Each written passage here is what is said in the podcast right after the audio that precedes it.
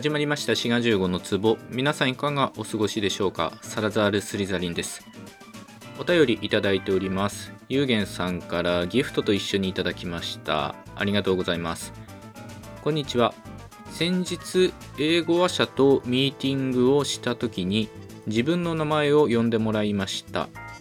その時その方は「鉄」までは発音できるのですが「お」がとても発音しにくそうでした。鉄王の、え鉄まではいいけど、おが、え発音しにくかったということで、えこれはなぜなのでしょうか？ご存知であれば教えていただきたいです。ということで、えゆうげんさんお便りどうもありがとうございます。この発音しづらそうだった発音の仕方っていうのは、まあ、いくつかちょっと可能性はある気はするんですが、まあ、僕の予想というかね、まあ、考えですけど、まあ、1個はこの鉄「お」の「お」の部分を二重母音で発音なさったんじゃないかっていうのが1個、えー、考えられます。鉄「お」の「お」のところを「おう」っていう、まあ、二重母音ですね。まあ、英語のアルファベットの「O」の発音は「O」っていう超音じゃなくて「合う」っていう二重母音ですので本当は。まあ何でもそうですけどねイエス・ノーのノーもそうだし、サンキューソーマチのそうとかも全部ノー、ソウっていう、合うっていう発音なんですよね。ただ、日本語母語話者にとって、おの超音と、おうっていう二重母音は、まああんまり区別できないので、はっきりとは気づきづらいとこだとは思うんですよね。おうさまと書いてるけど、王様と読んだり、おとうさんと書いて、お父さんと読むっていう風に、まあ、日本語だと、綴り上、おだんと、うが並んでたら、おうと読んでしまうので、まあそういった意味でも、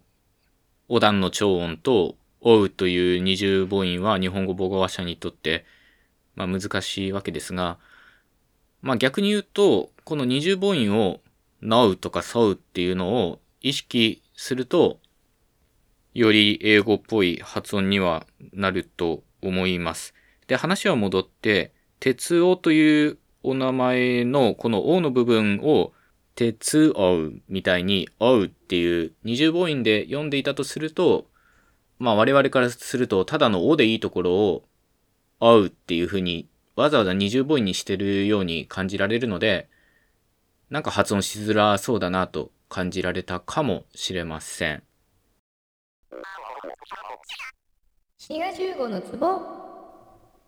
で、今お話ししたのが、まあ、一個の説というか可能性で、で、もう一個考えられるのは、まあ、日本語と英語のその発音の、まあ、もっと言うと母音の性質の違いというか、まあ、母音の質っていうのはそもそも違うんですよね。で、英語の方が母音の数としては断然多いし、まあそういったこともあるんですが、まあそれとは別個に、英語のその単語には、強制っていうのを置かなきゃいけないので、まあ強く読む部分、まあ、気持ち長めに読むような、まあ、ストレスを置く部分が単語にはあって、まあ、第一ストレスと第二ストレスと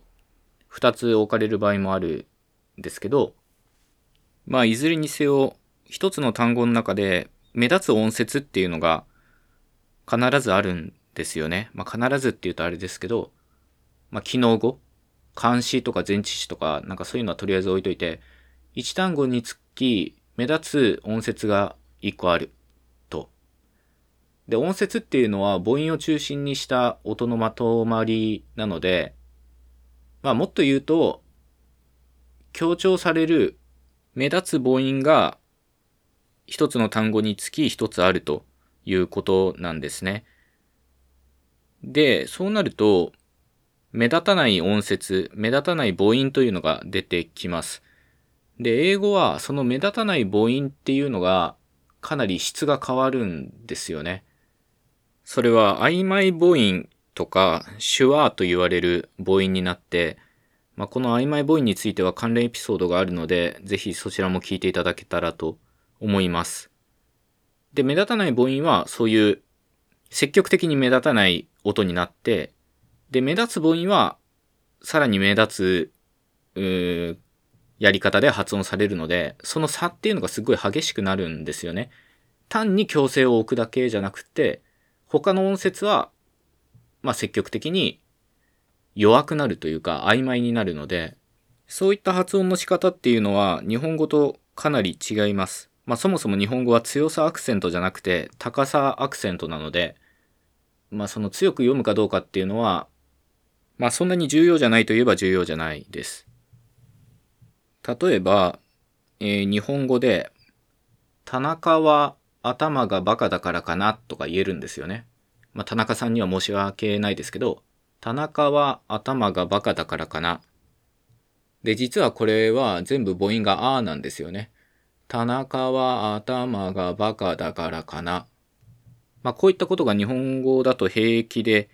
えー、できて、で、さらに言うと、このあっていう母音の持ってる質っていうのはかなり均一的だと思います。まあ、アクセントはまあ、高さアクセントなので、その母音の工程っていうのはあるんですけど、まあ、質っていうのは多分一緒で、田中は頭がバカだからかな。これを、例えば英語母語発射に発音してみろ。まあ、ローマ字で書いて発音してみろと言うと、まあ、かなり難しいじゃないかなと思いますね。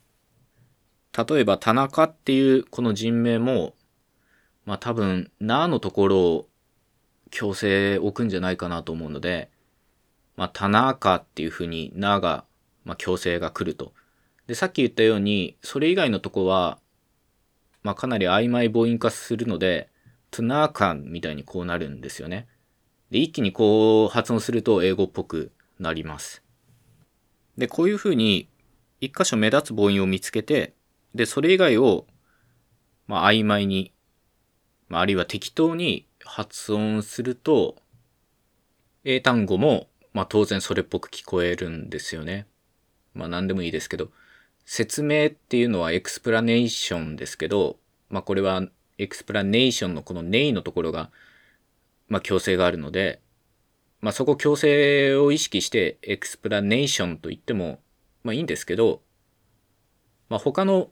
音節の母音を結構気持ち適当にやると、explanation っていう風に言うと、お、なんかそれっぽいなっていう風になります。最後のションとかも、おじゃなくて、まあ、うんみたいななんか、曖昧母音なんですよね、ここはね。滋賀15のツボというわけで、お便りの内容に戻ると、哲夫というお名前が、まあ、発音しづらそうだったのは、まあ僕はどっちかというと、まあ二重母音で発音したんじゃないかなと思うんですけどね。鉄おうっていう風に、おうっていうのをここで二重母音になってたんじゃないかと思います。で、これが一個。で、もう一個別の可能性としては、強制のない母音が、まあ曖昧化して、で、その発音の仕方がちょっと奇妙に聞こえたのかなっていうのもあり得るかなと思います。まあ、ぜひね、今回のエピソードで、まあ、英語の発音とかね、ちょっと気にしてみてはいかがでしょうか。